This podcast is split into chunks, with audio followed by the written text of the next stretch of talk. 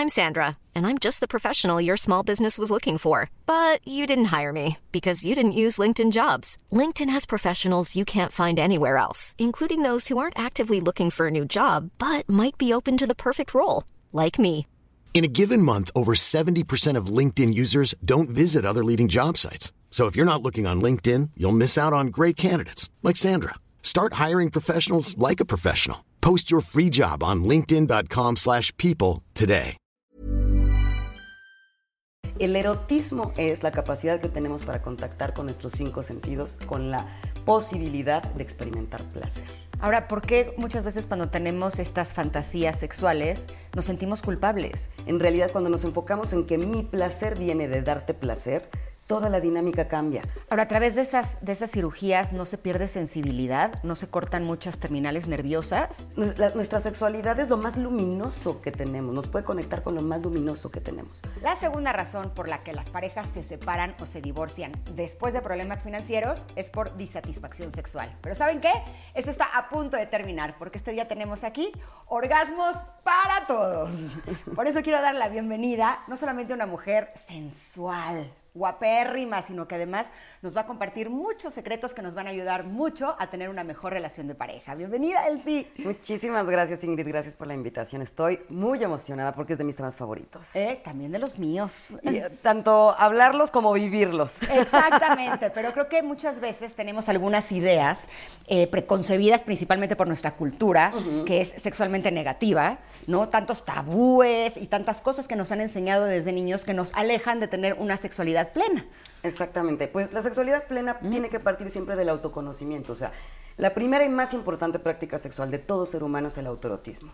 ¿Y qué nos han dicho desde la infancia? De no te toques, no te veas, no se diga si te educaron como mujer y creciste en un contexto sobre todo machista, que nos tocó y nos sigue tocando. A todas. Nos han enseñado que nuestros órganos sexuales están ahí como para que alguien venga y los descubra porque nosotros verlos, tocarlos, explorarlos para nada. Entonces, obviamente la satisfacción sexual no depende únicamente de la existencia de orgasmos, es multifactorial, tiene que ver con aspectos emocionales, con la dinámica de pareja y efectivamente sí, la falta de satisfacción sexual eh, es uno de los principales motivos por los que decimos esta situación ya no puede ir para más y terminamos y cada quien evoluciona por su cuenta, pero sí tiene que ver muchísimo con que ni siquiera sé quién quiero ser sexualmente, porque no me conozco. Y no solamente las mujeres, ¿eh? porque esto pasa muchísimo también en, las poblaciones masculinas, porque nadie nos hemos preguntado quién quiero ser sexualmente. Simplemente empecé a tener relaciones sexuales, pues medio pasaban cosas, unas cosas sentían rico, otras no, pero nunca lo dije, pero nunca nos vamos actualizando en el sentido de preguntarnos y sentarnos como pareja así de, pues, ¿para dónde vamos sexualmente? O sea, si nos ponemos a sentar a hablar de, eh, pues, ¿a, a dónde nos vamos a ir de vacaciones? ¿Qué vamos a hacer con esta lana? ¿Cuándo compramos una casa? Pero rara vez nos sentamos a decirnos como pareja a dónde queremos ir sexualmente, cómo te sientes. Te lo estás pasando bien conmigo porque igual yo no estoy ni enterada y tú ya ni, ni te la pasas bien, ¿no? Y sobre todo, pues eh, ir explorando nuevas dinámicas porque definitivamente, créanme, los tres primeros años, sobre todo de enamoramiento, uno la pasa bomba, porque el cuerpo te está instando todo el tiempo a quiero contacto, quiero contacto. Pero cuando se empiezan a caer los velos de la dopamina, que es una hormona que, una, una serie de sustancias y neurotransmisores que están en nuestra cabeza así, dando y dándole y diciéndonos, aparéate, aparéate, cuando se agotan, porque se agotan después de tres años máximo, pues de pronto ya no sabemos ni qué hacer, porque es como de, híjole, sí se me antoja, pero ya no tanto. o me empiezo a preguntar el, pues realmente lo estamos pasando bien y creo que sí es algo que tenemos que empezar a hablar, pero puntualmente. Pero hasta qué punto no lo hacemos porque tenemos miedo de herir el ego del otro, ¿no? ¿Cómo le voy a decir que me gustaría que hiciera esto de una forma distinta y no vaya a ser que se me ofenda y entonces esto en lugar de unirnos más nos va a separar más? Es que justamente estás dando en el, en el- en el blanco, porque nos enseñaron que de nuestra sexualidad o de nuestra satisfacción sexual no se hablaba. Yo tengo que dar por hecho que lo que tú haces me gusta y viceversa. Y, probablemente ni siquiera sé que me gusta porque no me conozco, porque no me autorotismo. Y, y- y no solamente se trata de manipular mis órganos sexuales, encontrar nuevas formas y posiciones, sino realmente cómo me siento con mi cuerpo, si realmente me estoy habitando, si realmente me pongo en contacto con mis sensaciones. Una persona que no se permite disfrutar en el día a día, o sea, que no tiene una erótica de vida, que pasa en los días y se puede pasar el día teniendo hambre, pero no le importa si está teniendo una visión o algo que ni siquiera le gusta ver. O sea, nuestros sentidos todo el tiempo nos están indicando cómo nos debemos acostumbrar a vivir. Y si tú ya te acostumbraste a vivir pasándolo mal, rara vez vas a poder conectar con la erótica de amante. O sea, rara vez vas a poder conectar. O sea, no puedes pasarte todo el día en estrés, en angustia, en ansiedad, eh, mal comiendo, mal, eh, mal pasándola y de pronto querer que en la noche, ¡pum!, se te, te enciendas en un segundo y decir, estoy calientísima, ya estoy. Pues no, obviamente necesita tu cerebro ir educándose y entendiendo puedo vivir placer, estoy hecho para sentir placer. Entonces, desde ahí también, ¿cómo lo podemos hablar como pareja? Justamente cuando nos actualizamos y nos sentamos a hablar de para dónde vamos y decir, lo- nuestras dinámicas nos han venido muy bien, porque por algo estamos juntos. Nos han venido muy bien, pero hay mucho más, porque la sexualidad es infinita. Y vamos evolucionando y lo que me gustaba hoy a lo mejor mañana ya no. Y ahora quiero probar cosas diferentes. O a lo mejor eh, sencillamente vi un video en mi canal de YouTube que dice, oye, vi esto y suena bien. Y si intentamos y si vemos, o sea, eh, sí tendríamos que naturalizar la plática respecto al placer y qué queremos sexualmente. Sé que cuesta trabajo, porque hay quien le cuesta, o sea, yo lo veo en terapia con parejas que llegan conmigo y los ves como les cuesta, sabiendo que es un espacio seguro y un espacio para ello, pero los ves que para decir la palabra pene, órgano, es que a mí, mm, clítoris, o sea, los ves que cuesta mucho trabajo y se entiende, pero se trata de desaprender toda esta cultura que nos han enseñado de, de la sexualidad, no se habla. Una vez leí en un libro que proponían una idea muy buena para hablar de, de temas que tienen que ver con la sexualidad para que fuera más fácil comunicarlo sin eh, tener esta sensación de que le estoy diciendo que lo que hay no me gusta. ¿No? Porque a veces interpretamos así. O sea, te estoy diciendo que me gustaría esto, no que esto No, que no, me, no me gusta, exacto. ¿No? Y decía que lo puedes compartir como si lo soñaste. Ah, Fíjate que soñé que tal, tal, tal, tal, tal, tal, tal, y entonces era como una forma resbaladita de proponerle a tu pareja algo nuevo. También ¿no? yo tengo una dinámica que me ha funcionado muy bien en terapia, que es la cartita Santa Claus, yo les digo. Ok. Cada uno se tiene que hacer la cartita, pero tiene que llevar literal todos los detalles de quiero que toques esto, que pases la lengua por aquí, que acaricies aquí, etcétera, y ambas partes tienen que respetar totalmente lo que la otra persona está proponiendo. Tú, yo te doy tu cartita, tú me das la tuya y entonces turnamos y yo voy a tratar de dentro de mis límites o dentro de mis mapas de placer, porque a lo mejor tú me puedes pedir algo que a mí me hace sentir incómoda o que probablemente digo, no tengo ni idea cómo me voy a sentir ahí. Santa Entonces, Claus no siempre te traía todos los juguetes. Exactamente. O sea, Yo te hacer una mira- carta kilométrica y elegir ahí unos cuantos. Exacto, negociamos esto, pero esto probablemente déjame ver cómo me siento. Y van como cumpliéndose esas fantasías. Y la gran mayoría regresa con una sonrisa enorme que dicen es que jamás me imaginé que realmente se iba a atrever. Porque también pasa mucho eso, que yo doy por hecho que a ti no te va a gustar cierta dinámica o cierta práctica. Y probablemente tenías un montón de ganas, pero tampoco me lo podías decir, ¿no? Claro, porque nos da miedo decir eso que creemos que es obscuro, o a lo mejor va a pensar que, que estoy demasiado atrevida, ¿no? Ajá, ¿Qué va exacto. a pensar de O de mí? dónde lo saqué, quién me lo enseñó, todas estas cosas. Pero sí tenemos que eh, dejar claro que además eh, la- nuestra sexualidad es lo más luminoso que tenemos, nos puede conectar con lo más luminoso que tenemos. Nos han enseñado al contrario, porque me llamó la atención la palabra que dijiste, oscuro, y siempre todo es oscuro, culposo, Ajá, vergonzoso, ajá. cuando nuestra sexualidad es sagrada, literal. O sea, cuanto más tú te conozcas como ser sexual, mejor persona vas a ser. Estoy totalmente de acuerdo contigo. Y a mí me gusta mucho que mi maestra de Tantra, eh, ella decía que uno tiene que hasta lo- lavar los trastes de forma erótica. Y uno puede pensar que eso es en, en- en tanga o cómo, ¿no?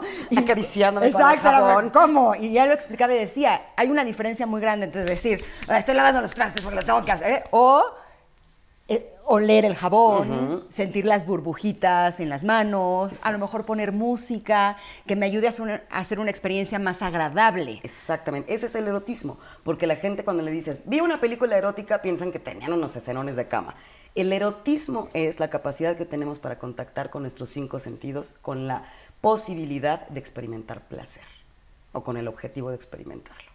O sea, el erotismo es todo lo que somos cuando te permite sentir placer. Cuando tú estás sentada echando el chal con tus amigas y tomándose un vino, ese es un momento erótico.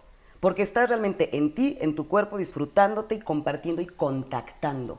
Eso es erotismo. No solamente cuando tienes un orgasmo.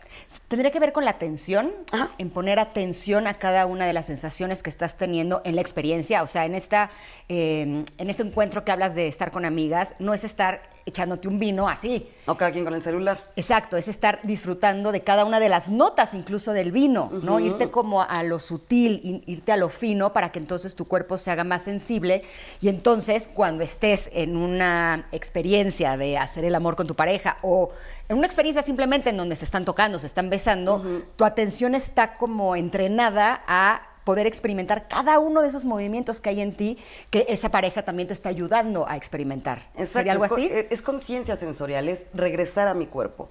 O sea, de hecho, cuando tú sabes encontrar qué es lo que estoy sintiendo, en qué, en qué temperatura estoy, en qué postura estoy, qué estoy sintiendo, qué estoy experimentando, qué estoy saboreando, qué estoy viendo, eso es conciencia sensorial. Pero estamos siempre como tan distraídos que rara vez volvemos al cuerpo. Y de hecho, hay, este, hay tratamientos para ansiedad y depresión que cuando llega ese momento en el que empiezas a sentir el ataque de pánico, de ansiedad, cuando tú regresas al cuerpo, respiras y le pones atención a tus sensaciones, todo se calma, todo se regresa. O sea, cuando tienes un problema de erección en plena relación sexual, con esta sensación de no se está parando, no se está parando, no, siempre les digo, regresa a tu cuerpo, respira, qué es lo que estoy sintiendo y créeme, la erección va a, salir, va a salir solita, porque tu cuerpo ya viene equipado para ello, solo tienes que recordarle eso, porque tu mente te la, la mandaste ya a un infierno de angustias.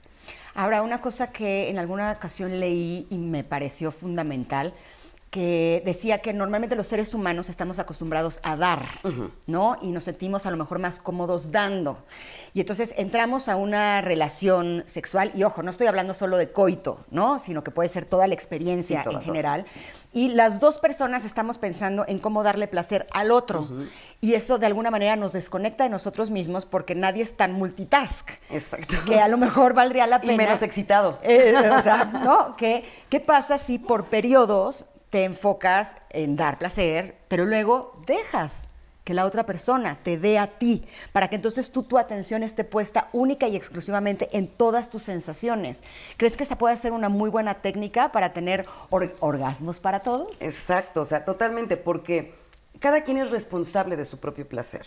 Si yo creo que yo soy responsable del placer de mi pareja, ya empecé mal.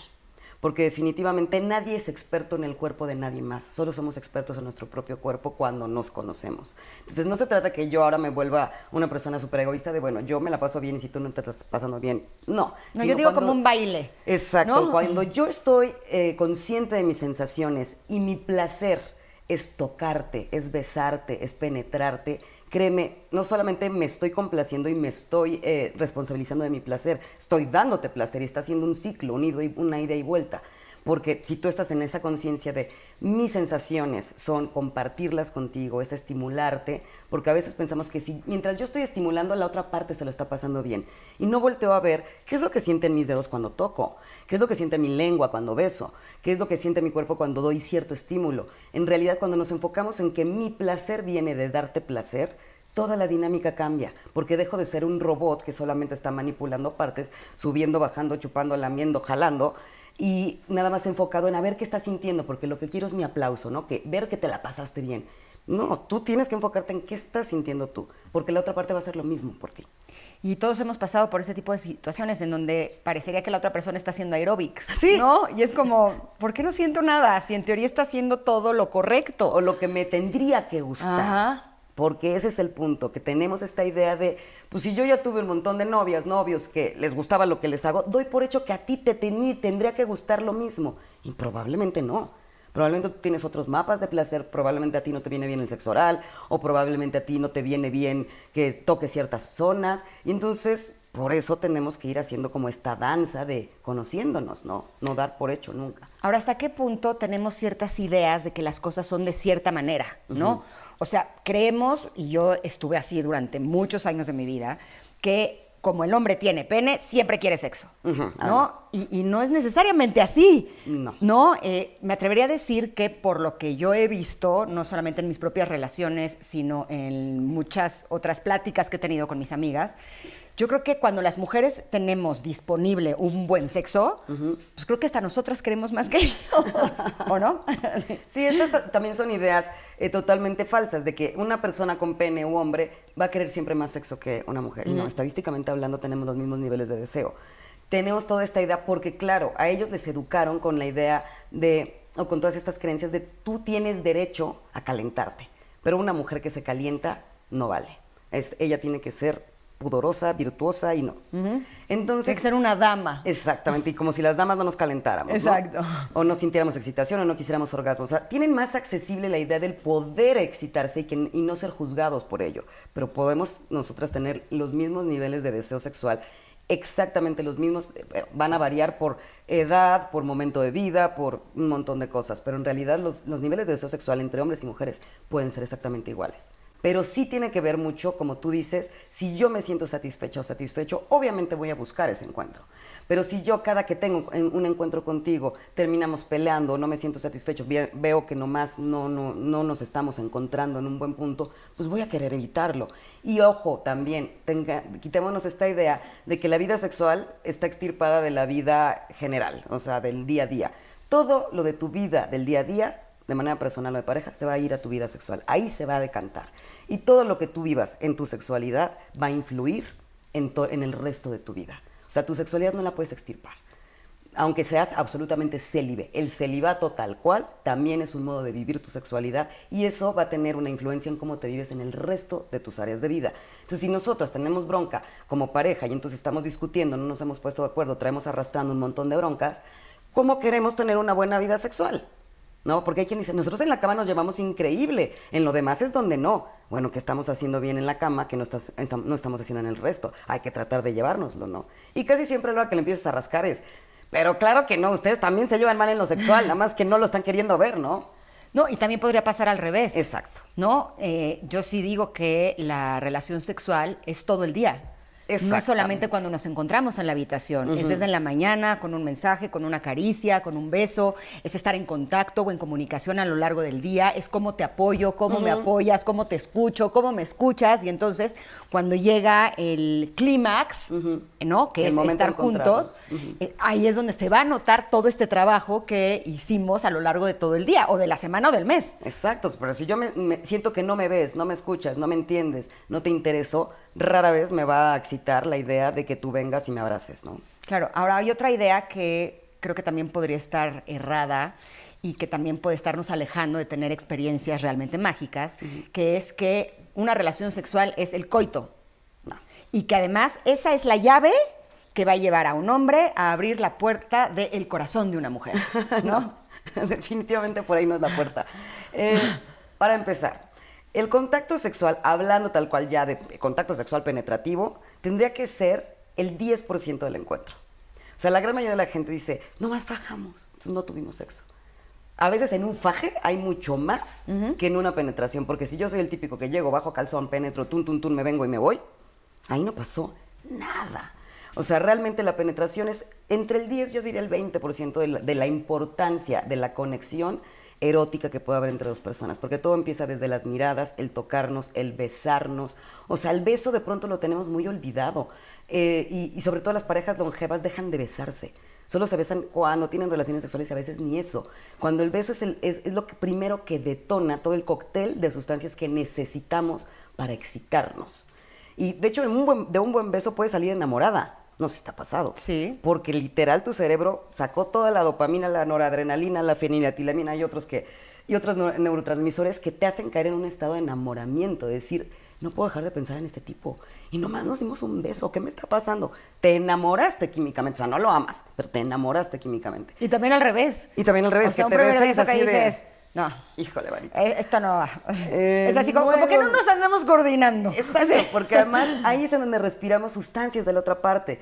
Entonces, si yo como pareja me estoy dejando de besar, me estoy dejando de enamorar de esa persona.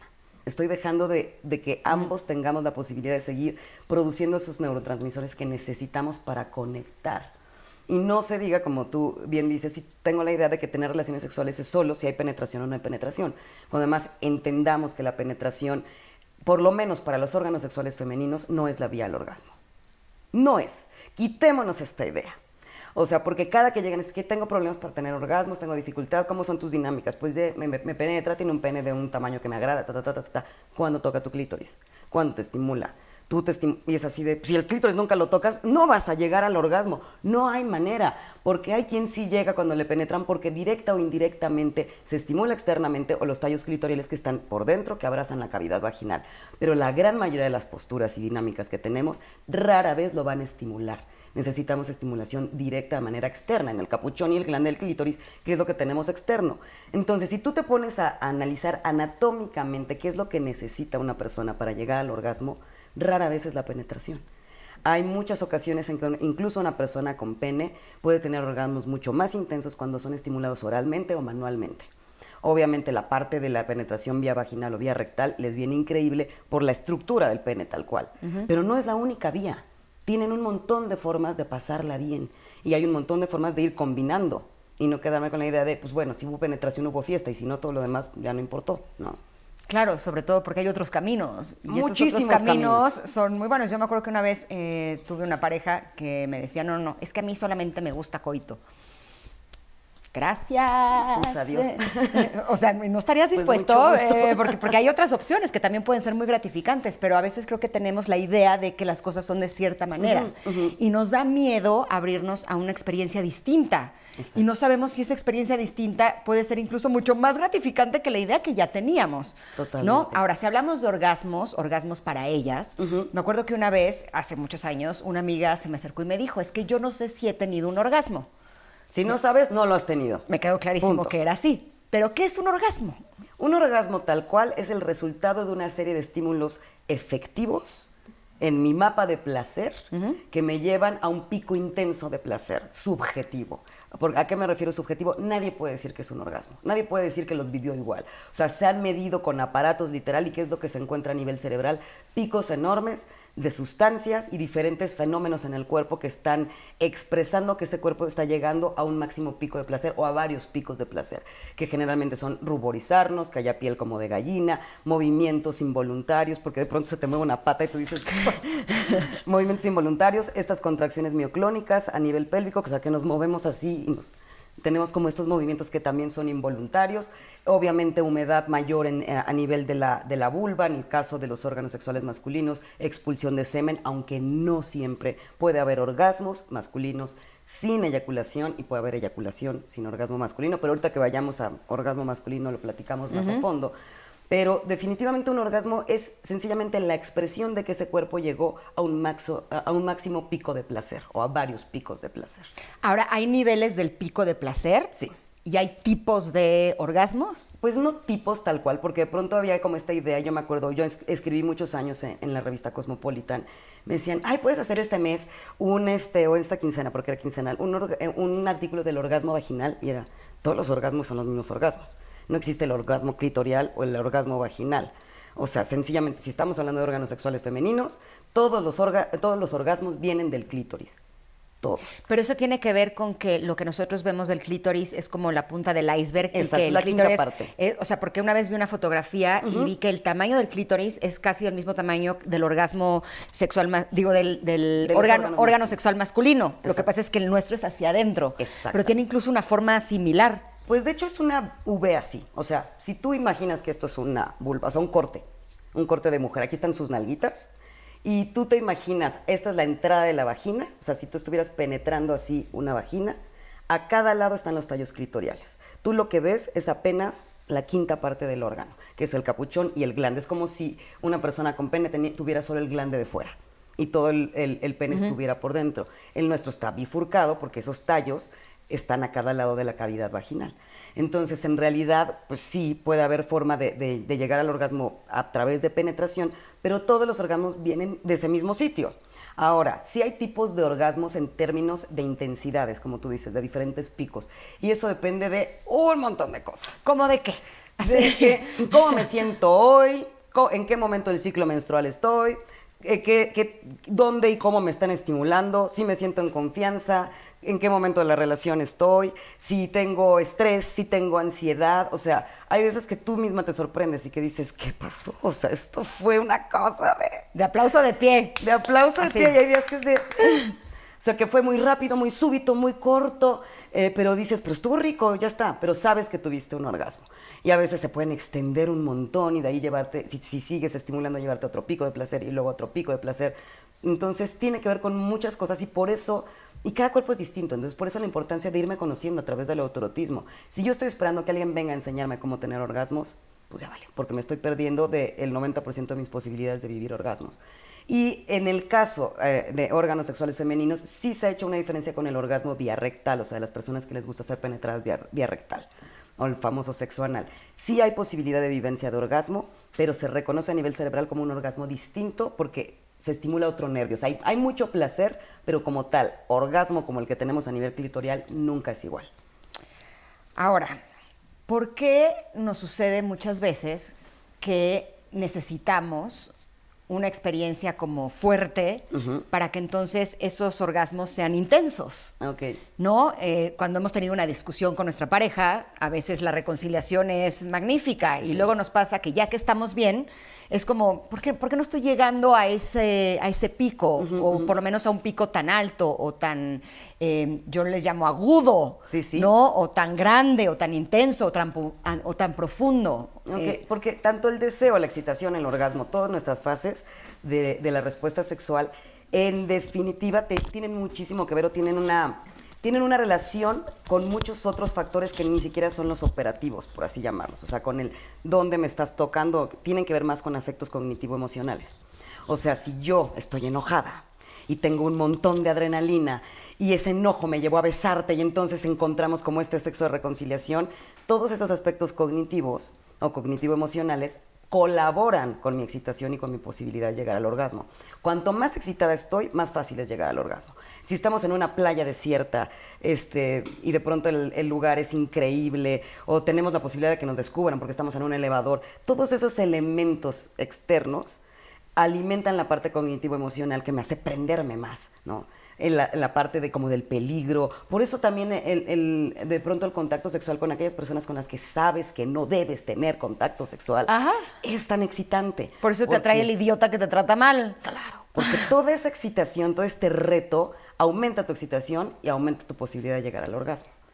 Híjole, pero eso es peligroso. Sí, mucho. ¿no? Porque a lo mejor puedes tener este golpe de hormonas del placer, pero al final te van a cobrar, vas a tener que pagar un precio por haber estado ahí, ¿cierto? Pues definitivamente depende de la experiencia, pero casi siempre eh, cuando hay elementos prohibitivos o situaciones que nos pueden poner en riesgo o peligro, pues la experiencia emocional tarde o temprano, como tú dices, va a tener un cobro. No necesariamente, pero pasa. Ahora, todos somos distintos. No solamente entre hombres y mujeres, entre mujeres somos distintas y entre hombres somos distintos. Y hay situaciones y hay cosas que pueden hacer algo así como eh, eh, acelerarnos, ¿no? como, eh, como si pusiéramos el pie en el acelerador, y hay cosas que nos frenan. Sí. Sí, ¿cómo podemos lograr que pues tengamos más aceleración que freno? Pues mira, esto que acabas de mencionar tú, la ciencia, bueno, la sexología le llama expresiograma, que es cuáles son mis mapas, qué me gusta, dónde y por qué. Y son elementos que pueden ser aromas, situaciones, elementos, etcétera, que son los que van eh, colaborando o frenándome. De nuevo volvemos, parece- parecería cantaleta, pero volvemos a lo mismo. Me tengo que conocer, saber qué me gusta, o sea, fijarme con qué fantaseo. Las fantasías son un gran ejercicio para revisar qué, cómo me vivo y qué me gusta. Porque si yo, por ejemplo, dentro de mis fantasías tengo ciertos elementos, pues trato de llevarme esos elementos a, a mi vida real. Si hay ciertos aromas o ciertas situaciones o, o, o, por ejemplo, em, me gusta ver películas en donde se tocan suavemente. Probablemente a mí me viene mejor los, eh, el que me toquen suavemente, el que haya caricias lentas, que el que lleguen y me arranquen la ropa. Eso tiene que ver más con mis mapas de placer y por eso los vamos de- descubriendo. Y cuando encuentro cuáles son aquellas cosas que me detonan, pues trato de traerlas a, mi- a mis dinámicas sexuales. Ahora, ¿por qué muchas veces cuando tenemos estas fantasías sexuales nos sentimos culpables? Creemos que le estamos pintando el cuerno a nuestra pareja, Sí. ¿no? Porque deberíamos de estar soñando o fantaseando con nuestra pareja. ¿Por qué pienso en Ricky Martin? ¿No? Y entonces eso nos hace sentir mal. ¿Es natural, es normal que tengamos fantasías con otras personas aunque en nuestra pareja estemos bien? No ¿o solo es natural, es necesario. O sea, de hecho, las fantasías es un mundo ilimitado. O sea, ¿te acuerdas de la película de la historia sin fin que tenían este mundo Ajá. de fantasía? Que era un Ajá. mundo que se iba creando conforme el chico iba fantaseando. Y, bueno, Ajá. lo mismo es nuestro. O sea, si nosotros no estamos eh, poniendo o ejercitando nuestras fantasías, vamos a dejar de tenerlas. Y nuestro cerebro requiere como tanto por, por la parte emocional, la parte de bajarnos ansiedad y la parte de conectarnos con nuestro erotismo, que fantasemos. En muchas ocasiones en terapia sexual mandamos como tarea, fantasea. Trata de fantasear. O sea, es que como, como sea, te sientas y empiezas a tratar de llevar tu mente o te pones una peli y de ahí sacas ideas, pero lo ideal es que tú estés ejercitando constantemente esa, esa parte de que te conecta. Y es un espacio seguro y privado.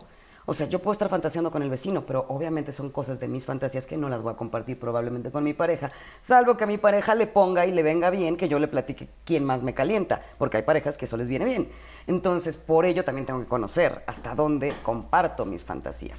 Pero sí, definitivamente la culpa está ahí por, por, por el tema por el que empezamos este, este episodio, que es, nos, nos han enseñado que sentir placer y conectar con nuestras sensaciones está mal. Ahora, si hablamos de algo que nos pudiera eh, ayudar a tener mejor en nuestra aceleración, podríamos hablar que es el amor.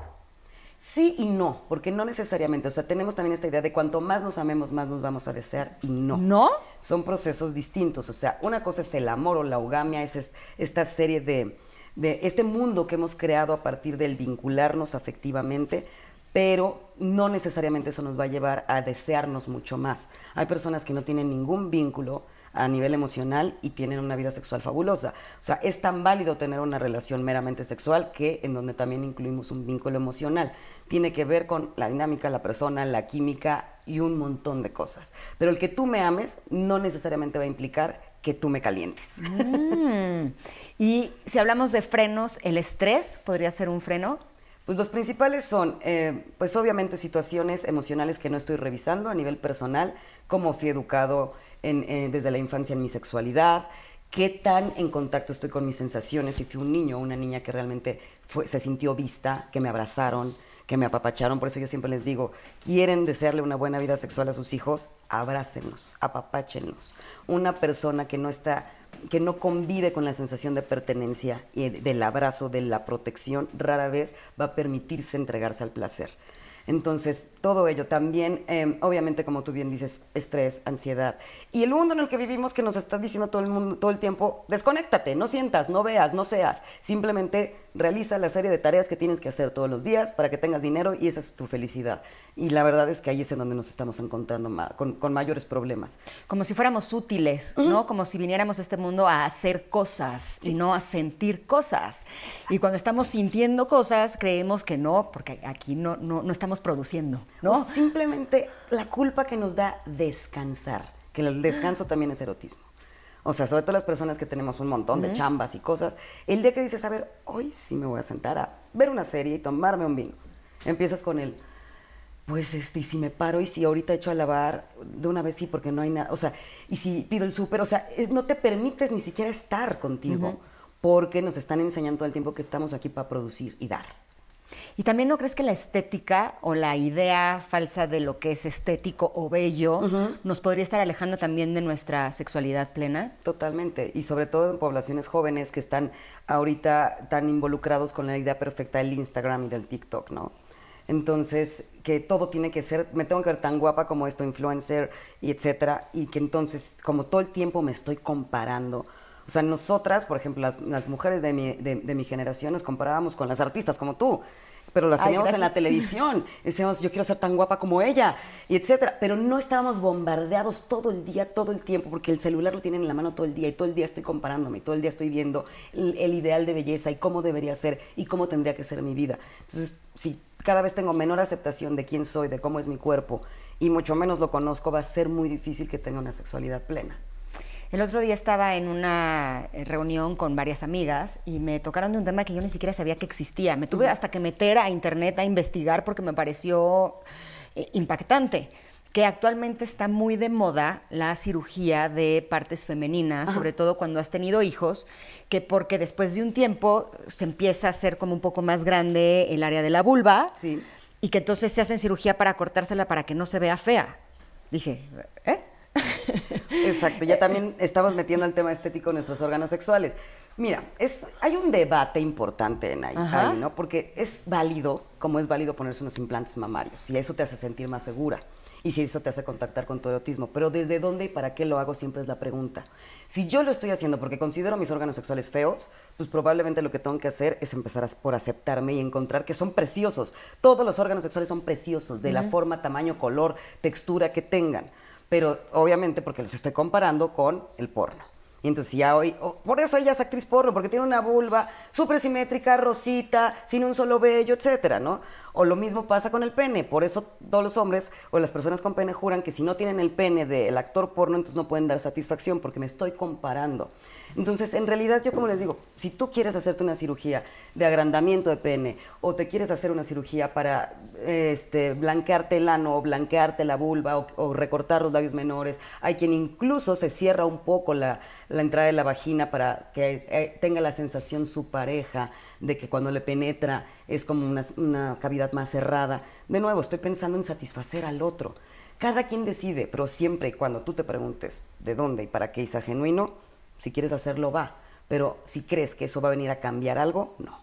O sea, como siempre les digo, no hay operación de autoestima. Esa no hay. O sea, te puedes poner unos implantes, operarte toda la cara, ponerte otro pene, otra vulva, pero eso no va a, este, a venir a, salvar o a mejorar o a sanar las heridas de infancia o de adolescencia o de vida que no has querido revisar. Ahora, a través de esas, de esas cirugías no se pierde sensibilidad, no se cortan muchas terminales nerviosas. No necesariamente porque se, casi siempre se llevan como lo que se fue colgando. O sea, todas nos van a ir creciendo los labios menores. In the market for investment-worthy bags, watches, and fine jewelry, Rebag is the answer.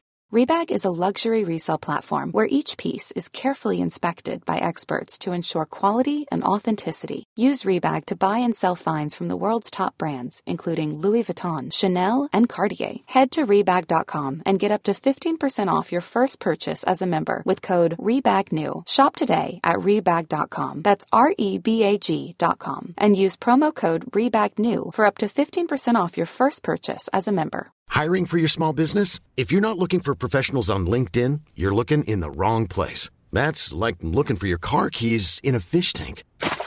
LinkedIn helps you hire professionals you can't find anywhere else, even those who aren't actively searching for a new job but might be open to the perfect role. In a given month, over 70% of LinkedIn users don't even visit other leading job sites. So start looking in the right place. With LinkedIn, you can hire professionals like a professional. Post your free job on linkedin.com slash people today. A todas. O sea, parte de la edad y se va a ir oscureciendo la zona. Es parte natural del envejecer, así como no paramos de arrugarnos por más botox que ya no sabemos ni por dónde meternos. pero lo que hacen es quitar como un poco em, como lo que sale de los labios mayores o el sobrante, que nunca es sobrante, pero así le llaman los cirujanos. No sé por qué empecé a hacerle así, me empecé a encoger, ya me dolió. Pero pues en realidad, o sea, sí es una zona con muchas terminales nerviosas, pero la que más tiene obviamente es el clítoris. Entonces el clítoris jamás lo tocan, este, recortan, también hay quien pone ácido hialurónico en los labios mayores, o sea, los que están cubiertos de vello, o depilados, vaya porque eh, con los años vamos a ir perdiendo también ahí grasa, entonces empiezan a ser como más aguaditos o más colgaditos. Entonces hay quien se rellena los labios mayores con ácido hialurónico para que se vea como una vulva jugosa, así como hacemos en los labios. Entonces yo como digo, nunca voy a criticar eso, pero siempre y cuando venga de un sitio genuino de es por mí, es por mi placer y porque a mí me gusta así mi vulva. Yo quién soy para decirte no te pongas ácido hialurónico en los labios de la vulva, ¿no? Ahora ahorita que hablabas del vello, es, es o sea, es una buena opción depilarse completamente. No tiene una función especial que sería proteger de eh, agentes patógenos externos a nuestra apreciada vulva. Pues es que de hecho eh, ya no está, ya no es tan necesario hoy en día que nos bañamos todos los días, pues esperemos que así lo hagan que nos ponemos ropa interior que se lava todos los días y que no vivimos en ambientes hostiles. Entonces, en realidad, si tú estás totalmente depilada, incluso con láser, no va a pasar nada. Esa protección está, es una herencia, ahora sí que evolutiva, de cuando vivíamos en cavernas, no había ropa interior y cuando incluso ya vivíamos en comunidades, pero te bañabas cada nunca, la ropa no se lavaba. Y entonces era muy frecuente que la gente tuviera eh, piojos, por ejemplo, en esa zona, porque pues no se lavaban, o sea, simplemente el otro día estaba viendo un documental del Palacio de Versalles, que siempre en las películas vemos que era como este mundo glamuroso y tú sabes que se bañaban una vez al año cuando mucho, tú sabes que se hacían pipí sobre la ropa interior y así se la dejaban, o sea, las mujeres con esos vestidos que era imposible ir al baño, entonces no creas que iban a, o sea, como estas películas, no, la gente hacía pipí donde podía, defecaba donde podía y el olor era tan intenso que también por ello casi todas las actividades se hacían externamente, usaban mucho perfume y se usaba el abanico. Y los sombreros era para tapar la cantidad de piojos que traen en la cabeza. Entonces, créeme, higiénicos no eran. Pero hoy día que sí lo somos, podemos depilarnos completita la vulva o el pubis y no pasa nada. Perfecto. Ahora, si hablamos que la mayor parte del placer de una mujer está en el clítoris, el sexo oral tendría que ser eh, así, Es la bomba. creme de creme. Es la creme de creme. la creme de creme. Y justo estaba leyendo en un libro, eh, me gusta mucho leer libros de sexualidad femenina y masculina. Y había una de las recomendaciones que me parecía fantástica, que es que cuando una persona, o sea, cuando un hombre no, o una mujer incluso, no ha practicado sexo oral, que una muy buena forma de comenzar es con el abecedario. Hacer el abecedario con la lengua, ¿no? Ok. Como para que vayan encontrando un camino. Pues mira, depende del clítoris de cada quien. O sea, anatómicamente hablando, eh, lo ideal es ir eh, estimulando. Y yo tengo, por cierto, en el canal de YouTube, literal, videos y videos de sexo oral porque es lo que más pide. ¿Cuál es el canal de YouTube? Elsie Reyes, el, o Elsie Reyes oficial. O sea, tú eh, pones en YouTube Elsie Reyes y te va a aparecer mi canal. Eh, lo ideal para que tú llegues directamente a estimular un clítoris de manera más eficiente es estimularlo a distancia y dejando hasta el final la parte más sensible que es la punta del clítoris o el capuchón.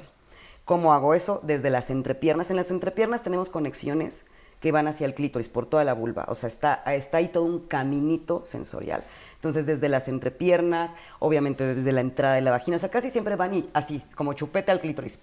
Y es, es, darle, es sobreestimularlo, porque es, una, o sea, es, el doble de sensible que el pene. Si yo voy directo a estimular un clítoris, a veces puedo más, en lugar de excitarlo, dormirlo, porque se va a defender. Tiene tantas terminales nerviosas que dice, esto está siendo muy fuerte, entonces el cerebro dice, ah, esto yo lo identifico como una posibilidad de herida una posibilidad de daño a ese cuerpo. Entonces, ¿qué hago? Bloquear terminales nerviosas para que no duela tanto como cuando te quemas. Que el primer, la primera quemada es como de, ay, dolió, pero después empieza a arder. Sí. Y después tu cerebro empieza a recomponer y decir, ahí hay una herida, tengo que ayudarle a esta persona a sobrevivir a ese dolor. Entonces baja el nivel de dolor. Y después se enciende, etcétera. Lo mismo pasa en un clítoris. Si yo llego y le doy unos chupetones como de actor porno directito, ¿qué es lo que va a pasar? Se va a dormir. Y por más que esté ahí, ahí, o si llego y lo estimulo manualmente así de tas, tas, tas, como yo les digo, con la técnica del DJ, de tas, tas, tas, tas, no va a suceder.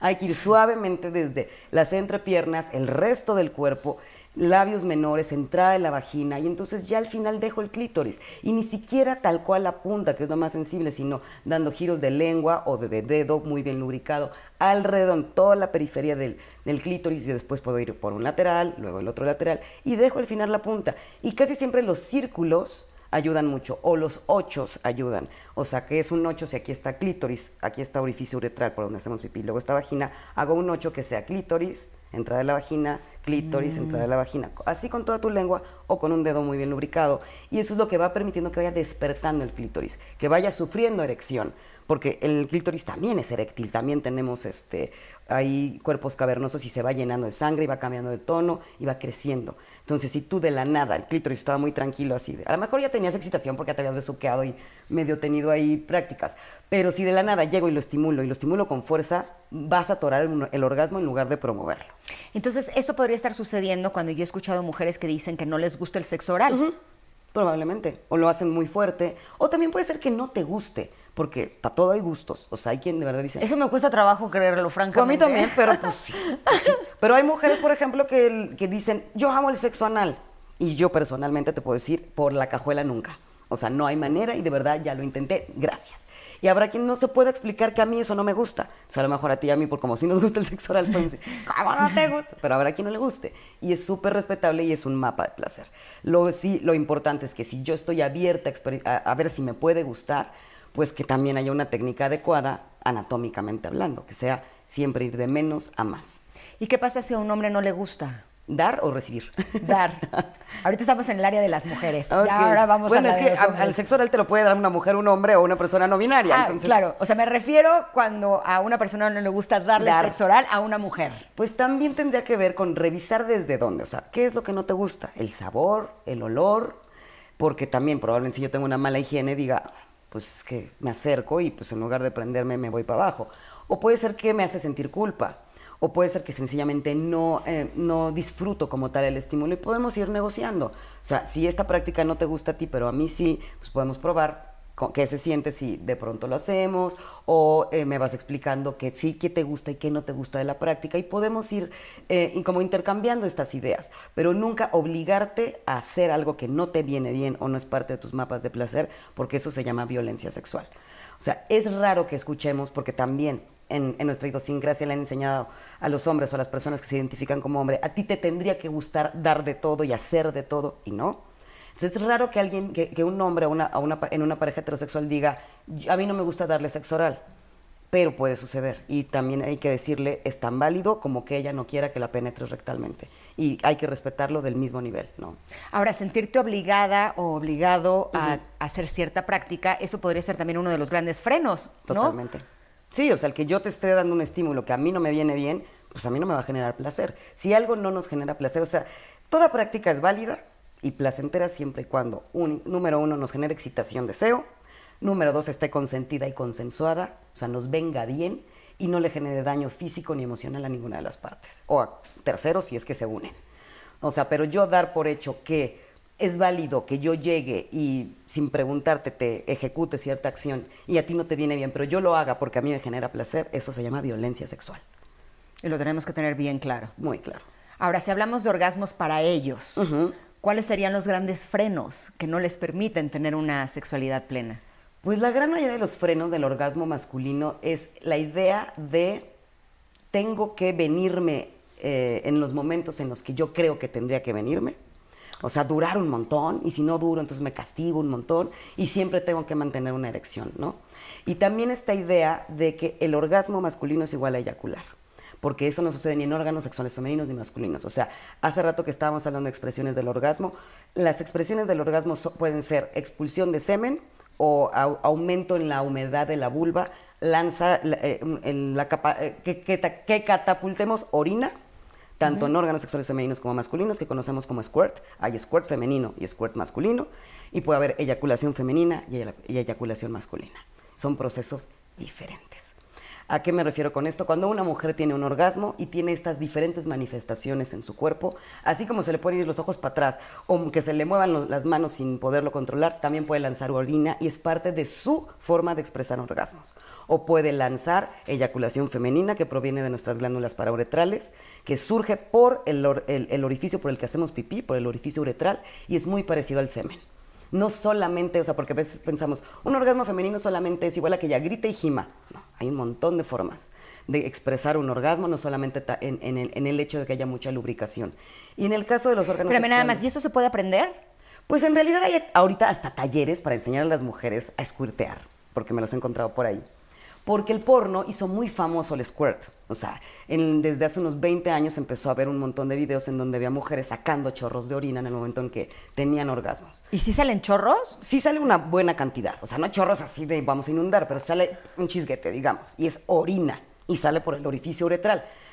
Y lo que sucedió es que muchas personas empezaron a decir, ese es un orgasmo más elevado o más allá.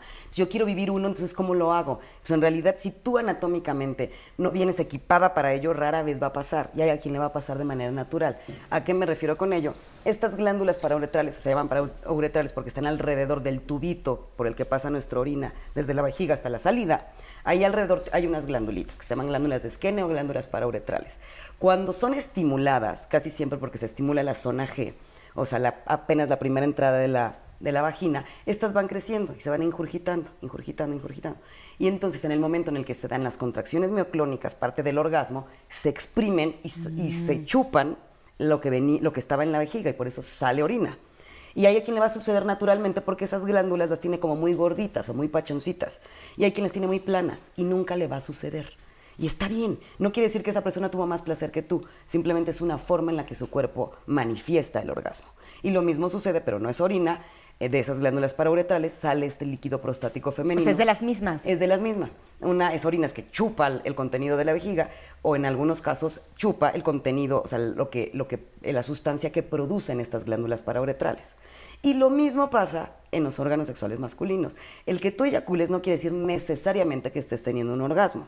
El orgasmo es la sensación placentera en todo el cuerpo. La eyaculación es la salida de semen, pero la gran mayoría lo tiene empalmado, porque desde que comenzaron sus prácticas sexuales de autoerotismo en la infancia, Obviamente en el momento en que tenían placer y empezaron a producir semen, pues empalmó el proceso. Pero pueden llegar, este, por ejemplo, a partir de Tao, Tantra o entrenamiento, a inyacular o a tener extremo placer, pero no hay salida de semen. Entonces, y tampoco es que sea más o menos, ¿eh? Y también hay hombres que les gusta ser penetrados vía rectal o que les estimulen vía rectal y pueden tener orgasmos súper intensos y no hay salida de semen, porque lo que se estimuló fue la próstata. Lo mismo que nos estaban estimulando a nosotras por la zona G, que son las mismas glándulas, próstata o glándulas parauretrales. Ahora dicen que la máxima pérdida de energía de un hombre es a través del semen, que por eso se hacen estas prácticas para que puedan ser incluso multiorgásmicos. Pues multiorgásmicos pueden ser con o sin salida del semen. Pero esta pérdida de energía que viene como de todas estas eh, culturas, sobre todo eh, orientales, en donde les han enseñado a los hombres a, como cultivar su energía a partir de, una sexualidad sagrada y del contactar con su cuerpo, eh, conteniendo la eyaculación, sí tiene una discusión clínica. Por eso yo, además de que no soy taoísta ni, soy este, maestra de tantra, siempre les digo, si vas a, tratar de entrar a ese mundo, entra desde alguna persona que te lo vaya indicando, un experto, pero si tú te, tratas de aguantar la salida de semen porque quieres iluminarte, lo único que va a pasar es que vas a terminar con los testículos de este tamaño y con muchísima inflamación de todos los, este, de, todos los, diferentes conductos interiores, porque es todo un proceso que tienes que ir aprendiendo. No se trata de aguantarse las ganas de eyacular, sino es todo un proceso. No, y tienes que estar acompañado de una persona que sepa guiarte para que no se vaya a convertir en un problema. Exactamente, pero hablando tal cual de, orgasmo masculino, es lo mismo, es una intensa sensación de placer que puede venir acompañada de semen, orina o sencillamente sin nada, porque puede ser vía rectal. Y en el caso del squirt masculino, que se sepa que veas es un tema nuevo, apenas en 2000, que fue 21 o 20, una universidad en Japón, la Universidad de Kawasaki, ah, pudo hacer una investigación profunda del squirt masculino y se dieron cuenta eh, poniendo em, ultrasonido Doppler, o sea, para cómo iban los diferentes em, eh, líquidos internos comunicándose y saliendo, decían, a ver, ¿qué es esto de que hay hombres que en el momento en el que tienen orgasmos sacan orina y no semen? Y encontraron que efectivamente sucede. Y esa es una de las herencias del OnlyFans. Porque empezó a haber un montón de personas, de, actores en OnlyFans que mostraban cómo estaban escuirteando, cómo estaban con el pene erecto, teniendo una intensa sensación de placer y sacando orina, no semen. Entonces eso llevó a la ciencia a decir, a ver qué está pasando ahí. Y encontraron una persona que dejó que se le midieran todos esos niveles. Pero lo que encontraron es que a diferencia del squirt femenino, que sucede simultáneo al orgasmo, en el, caso, del squirt masculino, después de un orgasmo eyaculatorio, o un orgasmo como el que generalmente tienen, o de manera frecuente, que tienen esta sensación de placer acompañada de salida de semen, si se continuaba una estimulación, sobre todo directamente frotando el glande, venía una siguiente oleada de placer y surgía orina. No se sabe hasta este momento si está también condicionado anatómicamente, como en el caso de las de las personas con vulva o mujeres que tiene que ver con el tamaño de las glándulas, no se sabe a qué se debe que suceda en unos hombres y en otros no. ¿Y un squirt dentro de ti no puede ser peligroso que puedas tener alguna infección? Como un squirt dentro de ti. Sí, o sea, si el hombre está dentro de ti. Ah, ah que él eyacule, que él o sea, en de eyacular saque orina. Ajá, Pues en realidad hay prácticas que se Esto les en prácticas sin protección. en, las prácticas urofílicas, que también, porque hay quien no es que squirte le gusta, le atrae, le viene bien orinar dentro de la cavidad de alguien más, pues en realidad la, no es que te pueda generar una infección, porque en realidad tienes ahí un montón de, una colonia de bacterias que siempre te está protegiendo, que es tu flora. Pero sí el pH y la distinto y demás podría fomentar que esa flora se sienta un poquito dañada y empiece a haber algún tipo de, pues de, de, efecto, que pueda haber comezón o irritación, etcétera, pero no necesariamente. Ok, ahora si hablamos de aceleradores para los hombres, ¿qué podría acelerarles el deseo? Pues acelerarles el deseo y la excitación tienen también que ver con sus mapas, ¿no? Pero sí, eh, algo muy claro es que son muy visuales. O sea, casi siempre pueden ver algo y de ver algo puede haber una erección en segundos. O sea, vi algo que me puso, que me prendió y hay erección este, completa. Y algo que realmente fomente el, el orgasmo, pues tiene que ver igual con la práctica pero anatómicamente hablando, pues la parte más es igualito que con nosotras. El glande del clítoris es el glande de ellos. Punto, entonces estimular directamente el glande, todo el cuerpo del pene. O sea, conforme se van acercando los anillos del pene hacia el glande hay mayor sensibilidad. Entonces también tiene mucho que ver con que vayan descubriendo sus sensibilidades. Pero ahí tenemos otra mala herencia del autorotismo masculino mal aplicado. Y es que si desde chavitos se acostumbraron a que estímulo es igual a sas, sas, sas, sas, sas, sas, pues obviamente si yo estoy tirando y tirando mi pene, ni siquiera estoy permitiendo que mi cerebro interprete en qué zonas del pene soy más sensible que en otras. Me doy cuenta claramente porque sí, que es en el glande, pero el resto del pene, pues nada más lo estoy dándole de tirones. Los testículos también son órganos que se deben estimular. Es rara la persona que masajea los testículos de su pareja, que desliza la lengua por ellos, que, que, de, que de alguna manera los erotiza. Casi siempre parece que están ahí de adorno, nomás colgando y así. Hay quien dice, es que aparte son feos. Pues no se trata de son bonitos son sensibles y hay que estimularlos. Y pueden llegar a ser muy placenteros el perineo lo mismo. Y el ano de todas las personas, de todas las personas tengan órganos sexuales femeninos, masculinos y cualquiera que sea su orientación, puede ser muy placentero estimularlo por lo menos de manera externa, porque hay un montón de terminales nerviosas. Pero tenemos esta idea, sobre todo los hombres heteros, de, no, es que qué tal que me gusta, entonces eso me hace gay. O sea, nadie se hace gay. Nuestra orientación nace y muere con nosotros y la vamos descubriendo. Que te gusta que te penetren incluso vía rectal no quiere decir que eres gay. Puede ser un hombre hetero que le encanta ser penetrado vía rectal. Ya está. Y hay hombres homosexuales que detestan que los penetren vía rectal.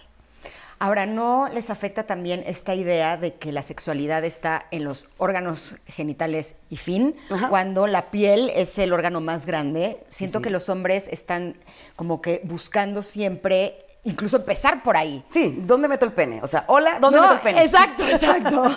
y es así de, no, espérame tantito. de, pregúntame primero cómo me llamo y luego me preguntas dónde metes el pene. No, y no solamente ellos con nosotras, Sí, sino ellos nosotros. con ellos. Ajá, o sea, ajá. como que siento que muchas veces estuvieran como apresurando la experiencia para que uno llegue ahí, uno llegue al clímax, cuando la experiencia se puede ir construyendo Totalmente. a través de todos nuestros sentidos y de todo nuestro cuerpo. Exacto, es como ir poniendo piezas en una torre de yenga. Si tú empiezas por la de hasta arriba, pues te perdiste todo lo de abajo y se te va a caer así. O sea, a lo mejor si llegas, te vienes, tuviste un orgasmo, ah, qué rico, ah, ya está. Pero esto es el, si yo te dijera que es el 5% de lo que puedes sentir, no te, lo, no te perderías el resto.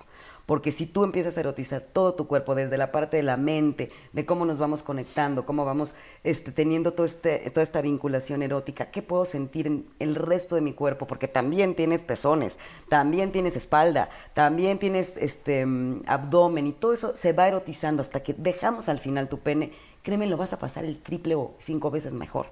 Pero pues es una idea tanto sociocultural, tanto evolutiva, porque pues en realidad nuestros ancestros pues no se erotizaban, o sea, era, la cosa era parir para poblar la tierra, ¿no?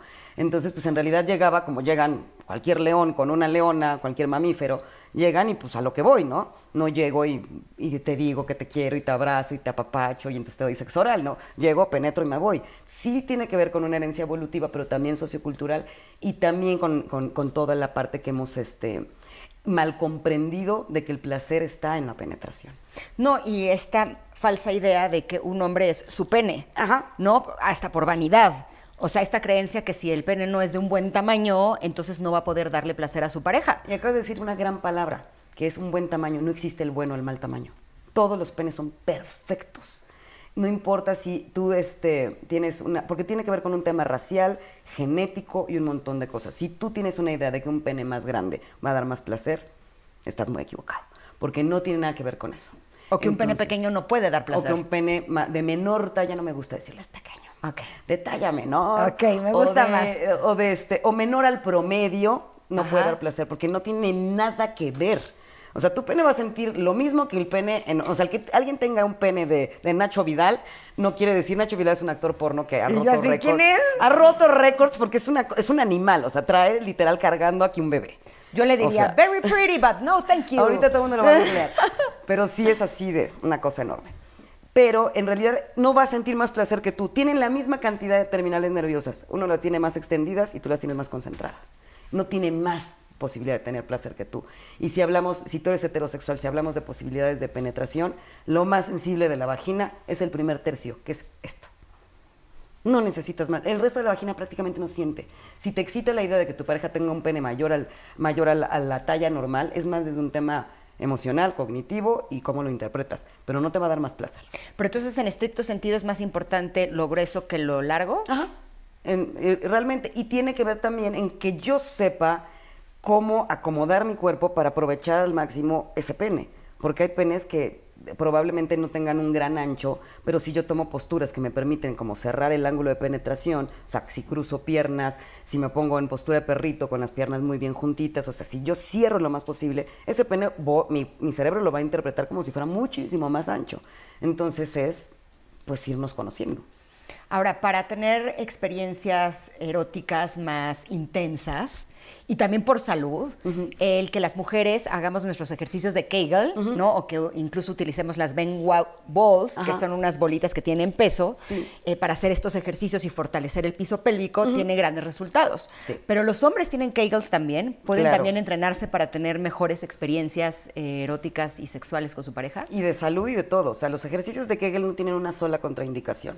Las únicas contraindicaciones en personas con vulva es que no estés en tus días y no estés embarazada. De ahí en fuera tú te puedes hacer todas las repeticiones que quieras, que son contracciones anovaginales, o sea, y la forma en la que yo puedo identificar, tanto en personas con pene como con vulva, cuáles son mis músculos pubocoxígeos o solo pélvico, como, cuáles son los que tengo que apretar, es que solo por tres días y no más de tres días, cada que voy a hacer pipí trato de cortar varias veces el chorro de orina. Esos son los músculos que tengo que mover. ¿Por qué digo después de tres días no? Porque si yo cada que vaya a hacer pipí hago eso, va a llegar un momento en que no voy a vaciar mi vejiga y voy a generarme infecciones este, urinarias o urogenitales. Entonces lo mejor es ahí no este, dejarlo. Pero ya que tengo bien identificados, hacer estas contracciones. ¿Qué hacen esas contracciones? No solamente le dan fuerza al suelo pélvico, que es toda esta rejilla de músculos que abraza nuestros órganos sexuales internos, sino también promueve un, una constante, em, un constante envío de sangre oxigenada a nuestros órganos sexuales, los está oxigenando. Tenemos cuerpos cavernosos tanto en el pene como en el clítoris y en los labios. Entonces, esos cuerpos cavernosos, estas celditas que se van llenando de sangre cuando tenemos estas erecciones, van a irse acondicionando, recibiendo como este flush de, este, de sangre. Y de hecho, las personas con pene, tarde o temprano, bueno, también en el clítoris se va a notar, pero se, va a suceder, pero no se va a notar tanto, esos cuerpos cavernosos se van a ir haciendo más chiquititos. Entonces, por eso, con los años, cuando llegas a los 60, 80 años, el pene ya no tiene una gran erección, no porque tengas algún otro tipo de situación orgánica, sino porque en sí ya tus cuerpos cavernosos, que antes eran unas uvas, ahora son unas pasitas, y ya no les cabe tanto líquido, tanta sangre. Pero si tú estás constantemente haciendo ejercicios de Kegel, les estás permitiendo ir, ir teniendo mayor mantenimiento. Entonces no van a ir haciéndose pasitas tan rápido o, o tan pasita. Exacto, para que puedas seguir explorando tu sexualidad toda tu vida. No hay fecha de caducidad, ¿cierto? Aunque no tengas pene, aunque literal por algo te tuvieran que quitar el pene, tu sexualidad va a seguir viva y puedes seguir pasándotela bien. Pero obviamente el que tú hagas ejercicios de que el, que, el que estés atendiendo tus fantasías, etcétera, va a darle mayor vida a tu vida sexual penetrativa, por así decirle. Ok, que también es importante. Que también es importante. Y algo, antes de que se me pase, de los, de los Kegels en las mujeres, o personas con vulva, lo que nos ayuda también muchísimo es que cuando nosotros tenemos bien fuerte este suelo pélvico, eh, cuando tenemos un orgasmo, tenemos contracciones mioclónicas, o sea, nuestra vagina hace estas contracciones. Obviamente, cuanto más intenso es el orgasmo, esa contracción es más intensa. Si esa parte está bien fuerte, pues va, la contracción va a ser más intensa. Y eso es bueno para ella y para él. Y puedo tener orgasmos más intensos, porque a la hora que se dan estos apretones, se dan más fuerte y también puedo dar estímulos. O sea, de hecho, puedes ponerte a hacer tus kegels mientras te están penetrando y le vas a dar placer y tú te estás dando una súper entrenada. Ya no necesitas ni las bolas estas. Claro, sobre todo porque además después de tener hijos, a veces cuando brincas puedes tener pérdidas de orina. O te ríes o estornudas, sí, eso tiene que ver. Y con esto también puedes prever eh, problemas de incontinencia urinaria, ¿cierto? Totalmente, y se pueden hacer a cualquier edad. O sea, y te va dando mayor tonicidad en todo este suelo pélvico. Vamos todos a hacer nuestros kegels. en este momento, nadie, lo puede notar. Yo ahorita ya me hecho una serie. Eh, venga, todos, todos juntos. Vamos a hacerlo. Oye, para cerrar nada más me gustaría que nos compartieras qué es lo que podemos hacer en caso de que las personas que nos están viendo, que nos están escuchando, tengan líbidos que no concuerdan. Uy, es que para eso necesitamos otro podcast. pues sí, eres bienvenida. Porque hablar de deseo sexual, o sea, yo tengo una conferencia de tres horas, tres de deseo sexual. Porque literal cuando, me dicen, ¿cómo podemos tener más deseo? Uh, o sea, eh, porque el deseo tiene muchos componentes, que es obviamente la parte orgánica, que es nuestra parte, este, toda la parte hormonal, pero también está toda la parte cognitiva emocional, que también está, eh, está en todos nuestros inductores adecuados del deseo, o sea, ¿qué me prende? Si yo no sé cuáles son mis inductores, o mi pareja no es mi inductor, o sea, hay que estar, eh, hay que analizarlo, ¿no? Pero en realidad, si yo lo que quiero es como fomentar el que tengamos constante deseo y que, y que podamos emparejarnos, porque sí pasa, o sea, sí pasa que de pronto dices, yo tengo unas épocas donde no quiero nada y mi pareja quiere todo, etcétera, es eh, tratar de fomentar los momentos de erotismo que no tienen que ver con lo sexual. Es decir, lo que ya habíamos platicado de sensaciones placenteras durante todo mi día y también el estar con mi pareja en el abrazarnos, el tocarnos, el besarnos, ya platicamos la importancia inmensa del besarse, y el, que sencillamente podamos contactar, vernos, escucharnos. Eso nos va a ayudar a poder tener como deseos un poquito más sincronizados. ¿Actividades juntos? También, o sea, compartir, el salir, el darnos espacio porque también de pronto, pues ni nuestra vida en pareja se consiste nada más en salir el fin de semana con los niños a llevarlos al parque o a comer, pues no tenemos ni siquiera vida de pareja, luego pues no nos sorprendamos porque estamos dejándonos de desear.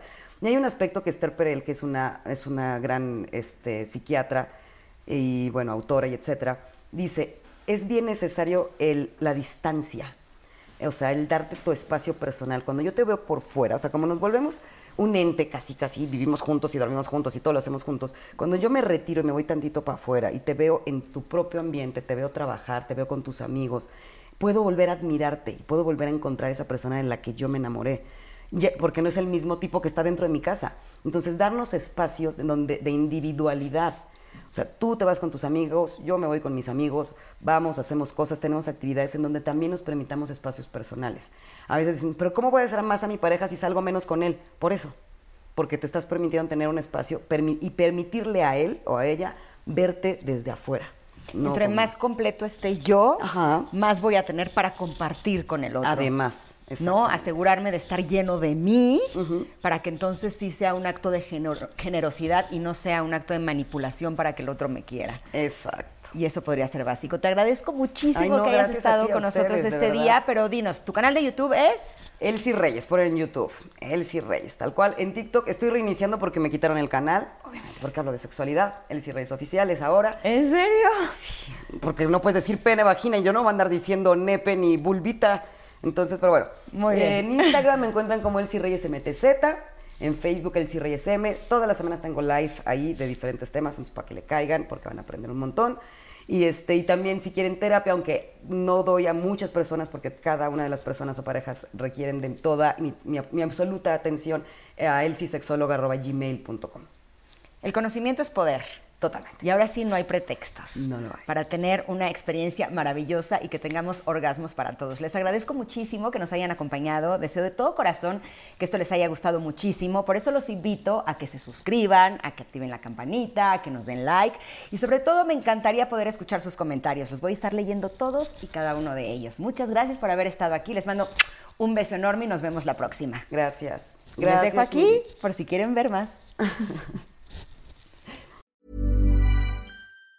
Mom deserves the best, and there's no better place to shop for Mother's Day than Whole Foods Market. They're your destination for unbeatable savings, from premium gifts to show-stopping flowers and irresistible desserts. Start by saving 33% with Prime on all body care and candles. Then get a 15-stem bunch of tulips for just $9.99 each with Prime. Round out Mom's menu with festive rosé, irresistible berry chantilly cake, and more special treats. Come celebrate Mother's Day at Whole Foods Market